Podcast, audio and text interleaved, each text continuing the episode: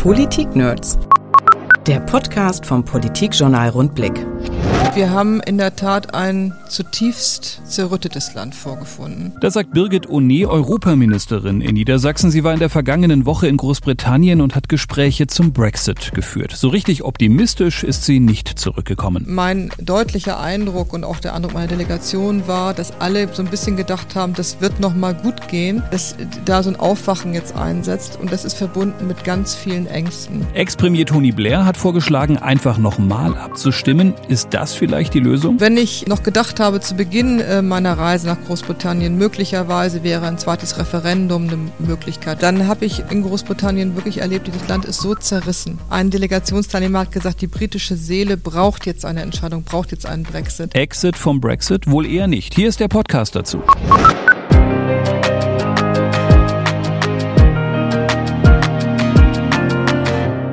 Birgit Oné ist bei uns. Nee, das ist falsch. Wir sind bei Birgit Oné im Gästehaus der Landesregierung, aber es klingt, als würden wir in einem Studio sitzen. Frau Oné, das klappt schon mal auf jeden Fall sehr gut heute. Absolut.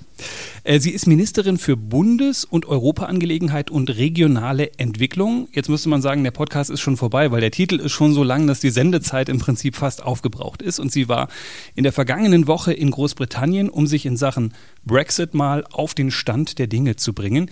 Die wichtigste Frage natürlich am Anfang, Frau Oné, wie viel Tassen Tee mussten Sie trinken? Eine ganze Menge, aber da ich äh, passionierte Teetrinkerin bin, war das gar nicht schlimm. Da. Jetzt äh, frage ich mich, wenn man äh, momentan von so einer Reise wiederkommt, kommt man da mit viel Pessimismus wieder oder ist da auch ein bisschen Optimismus dabei? Wie war die Stimmung am Mittwochabend? Also ich würde mal so sagen, ich bin mit vielen Fragen hingefahren und mit noch mehr Fragen zurückgekommen. Welche Fragen sind das? Naja, die Fragen, ähm, als wir hingefahren sind, ähm, hat man natürlich so ein bisschen drüber, drüber nachgedacht, ähm, wie empfinden das eigentlich die Britinnen und Briten, was da zurzeit in ihrem Land passiert? Und man hat sich natürlich vorbereitet, ich habe eine Menge gelesen und ähm, äh, ich habe so ein bisschen mal fühlen wollen, was in dem Land passiert. Und wir haben in der Tat ein, ja, ein zutiefst zerrüttetes Land vorgefunden.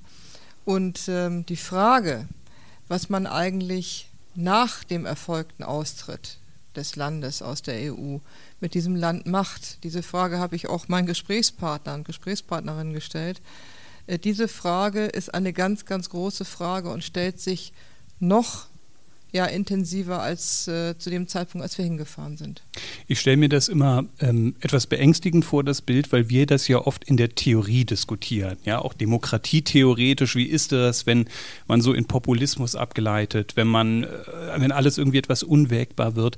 Wie ist das, wenn man dann wirklich vor Ort ist und feststellt, jetzt erlebe ich das erste Mal das wirklich selbst, wie das funktioniert? Ja, also es ist ähm, auf eine Art natürlich ähm, faszinierend, wenn man erlebt, dass es wirklich äh, auch dort Gesprächspartner gibt, die in einer Blase, einer Bubble sind äh, und die sich äh, jedenfalls von der Wahrnehmung, die andere drumherum haben, ähm, ein bisschen entfernt haben. Und ähm, das ist dann eine ganz merkwürdige ähm, Situation, weil man ähm, auf Fragen, die man stellt, zum Beispiel, ähm, haben Sie eine Alternative zum Backstop? Wie kann die eigentlich aussehen? Ähm, dann die Antwort bekommt, darum muss sich die EU kümmern. Und das ist so ein bisschen so eine, eine Verschiebung von, von Realitäten. Hm. Backstop würde ich gleich nochmal drauf zu sprechen kommen, aber vielleicht erstmal, da habe ich eine Überschrift gelesen, wie hart wird ein harter Brexit. Also da gibt es ja dieses Szenario, am 30.03. ist auf einmal alles vorbei, es ist 0 Uhr, es gibt eine gute Nachricht, der 31. ist ein Sonntag. Ähm, aber was würde das in Ihren Augen bedeuten, wenn der harte Brexit kommt? Was ist Sonntag anders als am Samstag?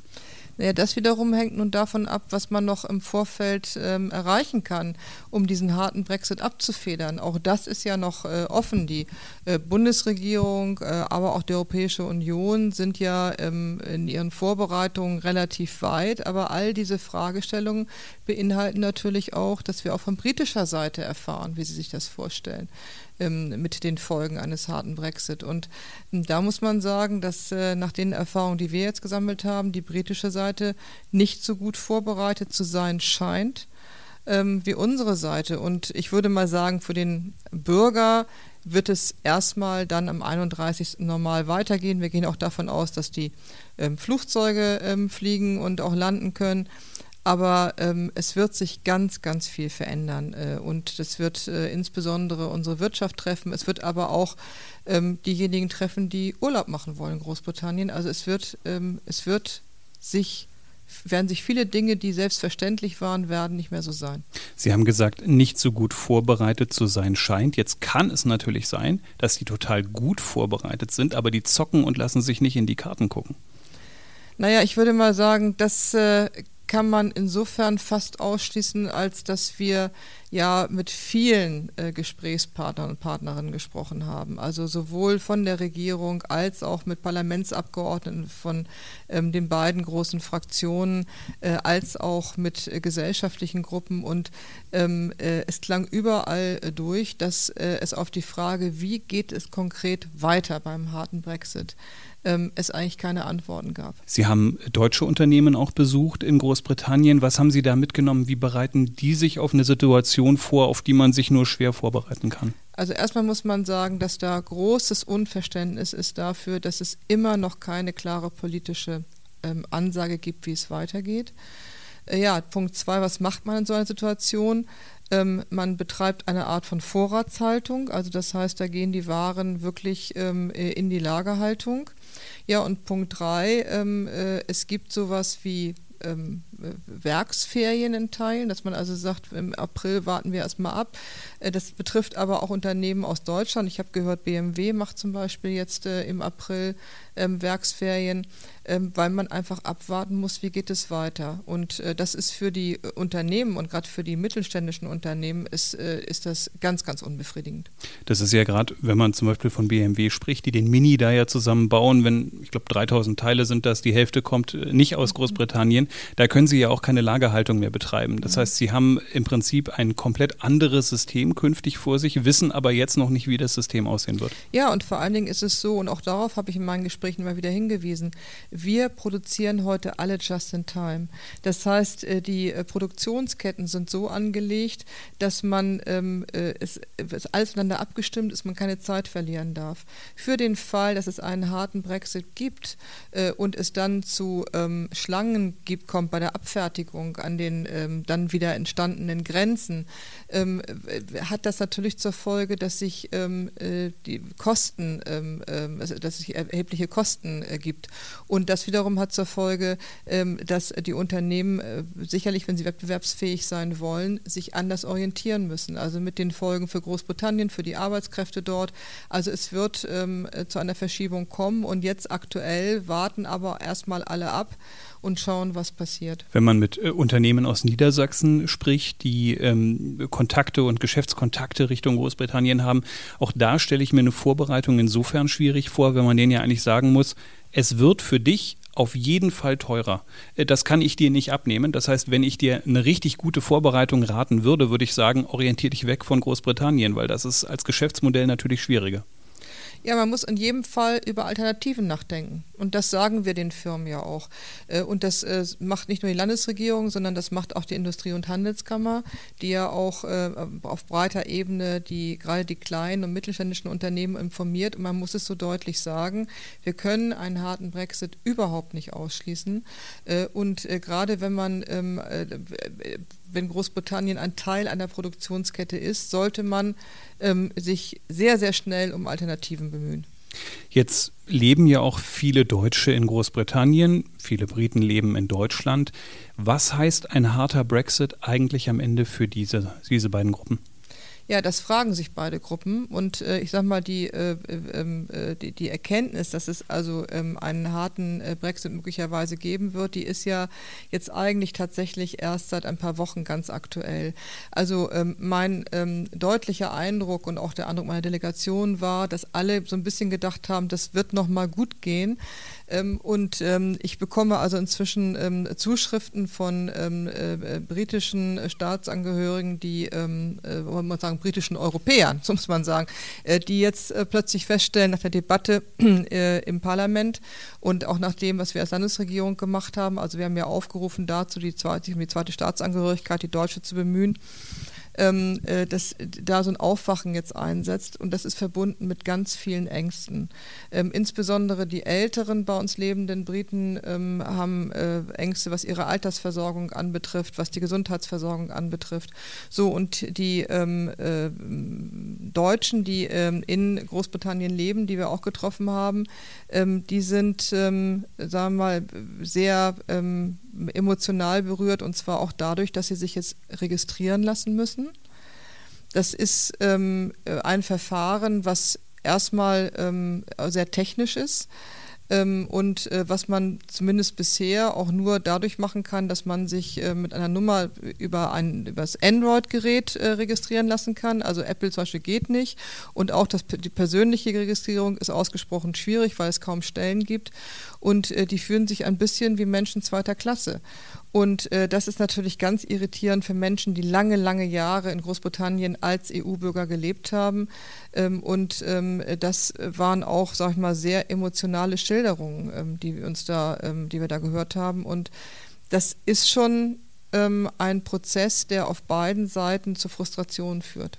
Man hört ja zumindest immer wieder hier im, aus Großbritannien, dass es eben abgesehen von so Verwaltungsakten, äh, die ähm, zum Beispiel jetzt Deutsche in Großbritannien jetzt betrifft, auch die Stimmung in der Bevölkerung sich so ein bisschen geändert habe. Zumindest eben in Teilen und wahrscheinlich auch eher auf Seiten der Brexiteers, die, die dann sagen, ja, euch stehen wir natürlich auch skeptisch gegenüber. Also haben Ihnen Deutsche auch berichtet, dass sich auch die Stimmung Ihnen gegenüber direkt abseits der Verwaltung verwaltungstechnischen Fragen ein bisschen geändert hat? Naja, da würde ich sagen, dass ähm, äh, es eine, ähm, das ist, dass es sehr unterschiedlich eigentlich ist, jemand, nachdem mit wem man spricht. Also es gibt natürlich ähm, bei denjenigen, die den Brexit wollen, so eine Grundstimmung, dass sie ähm, irritiert darüber sind, dass die EU 27 so zusammengeblieben sind und das empfinden sie fast als Affront ähm, obwohl ähm, äh, ich äh, dazu eigentlich gar keine Alternative wüsste und ich finde das auch großartig, dass das so gewesen ist äh, bis heute. Ähm, äh, aber das äh, wird ähm, als fast als Zumutung ein bisschen empfunden. Ähm, auf der anderen Seite ähm, gibt es auch bei den, sagen wir mal, bei den Menschen, die für einen Verbleib in der Europäischen Union sind, äh, sind ein bisschen so, jetzt sowas, wie soll ich sagen, ein bisschen ja, ähm, ähm, ein bisschen Skepsis, dass man sagt, also das ist jetzt, wir fühlen uns hier also nicht mehr so wahrgenommen auch von der äh, EU, ähm, dass ähm, ähm, wenn man ihnen aber erklärt, was soll die EU machen, es ist jetzt Aufgabe der britischen Regierung einen Weg zu finden, dann sagen sie, ja, das ist auch richtig, aber wir, sie fühlen sich ein bisschen zwischen zwei Stühlen. Das ist vielleicht das Gefühl, was was es am ehesten trifft. Jetzt hört man in Deutschland äh, sowohl vom Land als auch vom Bund häufig, wir sind vorbereitet. Mhm. Und ähm, vielleicht kann man auch gar nicht sich so genau in die Karten gucken lassen, worauf man jetzt eigentlich genau vorbereitet ist. Ich meine, immerhin ist man da ja noch ähm, zumindest im gewissen Sinne ein bisschen am Verhandlungstisch. Trotzdem stelle ich mir das schwierig vor, sich vorzubereiten, weil sie ja zum Beispiel jetzt nicht 50 Zollbeamte einfach mal einstellen können, die sie vielleicht brauchen werden. Das heißt, an welchen Stellen sind sie denn vorbereitet auf einen harten Brexit? Naja, also erstmal sind das natürlich Aufgaben, die insbesondere die Europäische Union und den Bund tatsächlich treffen. Und um an dem Beispiel ähm, zu bleiben, ja, der Bund muss jetzt schon Vorsorge dafür treffen und muss äh, Zollbeamte äh, einstellen. Die werden auch gesucht von der Bundesregierung, ähm, weil man es eben nicht ausschließen kann, dass es dazu kommt und dann muss es ja sofort weitergehen. Ähm, auf Landesebene ist es so, dass ähm, wir insbesondere dadurch betroffen sein können, dass äh, wir eben Veterinäre brauchen für die Kontrollen bei der Einfuhr und Ausfuhr eben von Fleisch oder auch von Tieren. Ähm, und äh, das weiß das Landwirtschaftsministerium und die müssen sich wiederum ins Benehmen setzen mit den Landkreisen, die letztendlich für die Kontrolle zuständig sind. Und da werden schon Gespräche geführt. Also wir achten schon sehr darauf, dass bei allen Fragestellungen, wo das Land noch irgendwas tun könnte, oder tun müsste, ähm, wir das mit den entsprechenden Ressorts auch erörtern. Und ähm, ich glaube, nach menschlichem Ermessen sind wir wirklich gut vorbereitet. Ähm, letztlich bleibt abzuwarten, ähm, was dann kommt am 29. Und Sie haben natürlich das Problem, Sie haben allerorten Fachkräftemangel. Das heißt, Sie brauchen die Veterinäre dann halt und Sie müssen auch da sein und auch die Zollbeamten müssen dann natürlich da sein. Es gibt keine Garantie dafür, äh, dass Sie die gleich äh, am 1. April einstellen können.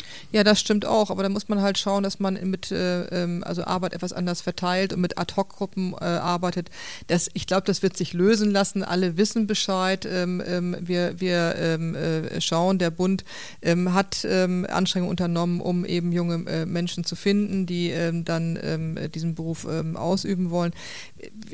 Letztlich ist es so, ähm, ähm, man muss dann für den Fall der Fälle schauen, wie wir, ähm, wie man das mit Bordmitteln hinbekommt, plus eben die ähm, vorbereitenden Maßnahmen, über die ich eben gesprochen habe.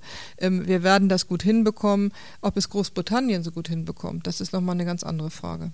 Jetzt haben wir ja so ein bisschen das Problem, dass die Uhr tickt. Jetzt haben wir bald eine Europawahl vor der Brust und da gibt es ja eigentlich schon wieder das nächste Problem. Wer wählt da mit? Kann da jemand mitwählen, der eigentlich schon de facto so gut wie nicht mehr dabei ist? Ähm, wenn man sich den Termin der Europawahl im Mai anguckt, müsste man sagen, also besser jetzt ein Ende mit Schrecken, als am Ende nochmal europarechtliche Probleme mit der Wahl, wenn wir da immer noch so in eine Zwischensituation haben? Also ein Eindruck, den wir meine Delegation und ich aus Großbritannien mitgenommen haben. Und das ähm, tut auch ein bisschen weh, das sagen zu müssen, ist, es muss jetzt eine Entscheidung her. Ähm, und wenn ich ähm, noch gedacht habe zu Beginn äh, meiner Reise nach Großbritannien, möglicherweise wäre ein zweites Referendum eine Möglichkeit, eine Lösung oder ein Aufschub, ähm, dann habe ich äh, in Großbritannien wirklich erlebt, dieses Land ist so zerrissen ähm, äh, dass äh, einfach ähm, ein Delegationsteilnehmer hat gesagt, die britische Seele braucht jetzt eine Entscheidung, braucht jetzt einen Brexit. Natürlich wollen wir alles dafür tun, dass es ein geordneter Brexit äh, wird. Ähm, äh, alles andere ähm, möchte ich äh, mir auch nicht ausmalen, auch wenn wir darauf vorbereitet sind. Aber eine Entscheidung, äh, glaube ich, muss jetzt her. Das widerspricht so ein bisschen diesem Wunsch von Tony Blair, äh, der gesagt hat, das ist natürlich großer Mist mit dem Brexit und am besten wäre nochmal ein, ein zweites Referent, Referendum, weil er natürlich die Hoffnung hat, jetzt haben alle gesehen, wie scheußlich das läuft und am Ende gibt es eine Mehrheit gegen den Brexit. Das halten Sie aber dann äh, angesichts Ihrer, Ihrer Erkenntnisse für nicht so sinnvoll. Naja, man muss einfach mal sehen, ähm, wie realistisch ist denn das? Äh, am 29. März äh, äh, läuft die Frist aus. Ein zweites Referendum wird man nicht mehr hinbekommen. Äh, und mein Eindruck ist auch, auch das ist bitter sagen zu müssen, ich bin gar nicht sicher, ob es wirklich eine eindeutige Mehrheit geben würde. Und stellen Sie sich mal vor, es gibt ein zweites Referendum und auch wenn das ganz knapp anders ausgeht, ähm, das wird ja die Zerrissenheit in dem Land weiter vorantreiben. Äh, und ähm, möglicherweise ähm, ist es dann vielleicht gut, jetzt eine Entscheidung zu haben, einen geordneten Brexit. Und äh, dann muss man ja sagen, nichts ist in Stein gemeißelt. Wer weiß, wie es dann in zwei, drei, vier, fünf Jahren aussieht. Äh, aber ähm, jetzt, glaube ich, können auch die Unternehmen mit dieser Ungewissheit und auch die dort lebenden Menschen mit dieser Ungewissheit nicht mehr, das ist, ist zu belastend. und man muss ja auch schauen, dieser tiefe Graben, ähm, man muss ja auch daran arbeiten, diesen Graben wieder zuschütten zu können. Da schwingt für mich so ein ganz kleines bisschen eine kleine gemeine Hoffnung mit, dass man sagt, naja, so in ein paar Jahren, dann seht ihr mal, wie schlecht das für euch gelaufen ist, weil das auch alle Prognosen natürlich voraussagen. Europa wird es nicht gut tun, aber Großbritannien noch viel weniger. Äh, und dann könnten die Briten ein, wieder ein wenig zur Besinnung kommen, weil sie sehen, also ohne Europa, für uns läuft das nicht so richtig gut. Also erstmal äh, hoffe ich, dass es den Briten ähm, trotz Brexit äh, gut gehen möge. Äh, weil man einfach sagen muss, es ist doch so, ähm, Großbritannien ähm, bleibt ja ein Teil von Europa und ein ganz wichtiger Teil von Europa. Und wenn ich mir die Gesamtkonstellation anschaue und wenn ich mir anschaue, was in den USA passiert, was in Russland passiert, was in China passiert, dann brauchen wir zuallererst ein ganz starkes Europa. So, und dann brauchen wir diesen Partner Großbritannien auch an unserer Seite. Ähm, und zwar bei vielen Fragestellungen. So, und äh, deswegen kann sich kein Mensch wünschen, dass es Großbritannien schlecht gehen möge. Wirklich im Gegenteil. Ähm, ob es mal irgendwann dann dazu kommt, dass es äh, wieder eine, äh, eine Bereitschaft gibt, in der Europäischen Union mitzuarbeiten, ich würde mir das natürlich wünschen. Äh, das wird man abwarten müssen. Aber ähm, ich ähm, warne wirklich sehr davor und deswegen ist das auch ein, ähm, war das auch ein Teil meiner Reise, dass ich auch den Briten und Briten sagen wollte, also auch wenn es zum Brexit kommt, ähm, gerade wir Niedersachsen mit unserer ähm, gemeinsamen Geschichte, ähm, wir bleiben uns ganz eng verbunden und wir wollen von uns aus alles dafür tun, auch aus wirtschaftlichem Interesse übrigens, alles dafür tun, ähm, dass wir äh, auch nach einem Brexit äh, weiterhin eng zusammenarbeiten können. Ähm, lassen Sie uns noch einen ganz kurzen Ausflug zum Thema Backstop machen. Also wie kann man eine harte Grenze zwischen Irland, und Nordirland äh, verhindern? Das ist ja so eine heikle Frage, deshalb, weil es da auch ein bisschen um Krieg und Frieden äh, geht in dieser Frage. Haben Sie erlebt, dass das ähm, nur bei uns in der Debatte oft so ein neuralgischer Punkt ist oder ist das auch auf der Insel ein neuralgischer Punkt? Also es ist ein ganz neuralgischer Punkt äh, auf der Insel. Es ist äh, bei denen, äh, die, ähm, äh, die Hardliner sind, ähm, die fühlen sich bevormundet von der Europäischen Union. Ähm, äh, und ähm, mir ist ja in einer Debatte auch begegnet, dass mir äh, ein Regierungsmitglied sagte, ähm, dieses Problem mit Backstop muss die Europäische Union lösen. Und da habe ich gesagt, ja, sie hat das für sich gelöst, weil wir, äh, sie muss natürlich diesem, ähm, äh, diesem äh, Mitgliedsland ähm, äh, Irland auch zur Seite stehen in dieser Frage. Das wird sich anders gar nicht auflösen lassen. Ähm, mir sind aber viele, viele Leute auch begegnet, die mir sehr emotional berichtet haben, dass sie eben diesen Krieg noch erleben erlebt haben. Äh, und insbesondere eine ähm, schottische Abgeordnete, die in Nordirland aufgewachsen ist, hat äh, uns berichtet, äh, dass sie auch in ihrer Familie Tote zu beklagen hat. Und sie hat gesagt, das ist das Allerschlimmste, ähm, wenn es hier wieder eine harte Grenze gibt. Und das ist das, was die Menschen in Nordirland und in Irland am allermeisten fürchten. Und deswegen ist, es, ist diese Frage eine ganz, ganz zentrale Frage und man wird eine Lösung finden müssen. Wenn man ähm, nochmal kurz auf die Europawahl guckt im Mai, da gab es ja dann auch immer so die Frage, naja, werden wir noch mehr Probleme mit Populismus in Europa bekommen? Jetzt gab es so die ersten Umfragen, da sieht man, naja, die Bäume für Rechtspopulisten wachsen auch nicht in den Himmel. Wenn Sie so eine kleine äh, Prognose wagen würden, würden Sie sagen, es wird ungemütlicher nach der Europawahl oder wird es das am Ende vielleicht doch gar nicht? Also ähm, das tut mir leid, ein Orakel bin ich nicht. Also das muss man mal so deutlich sagen.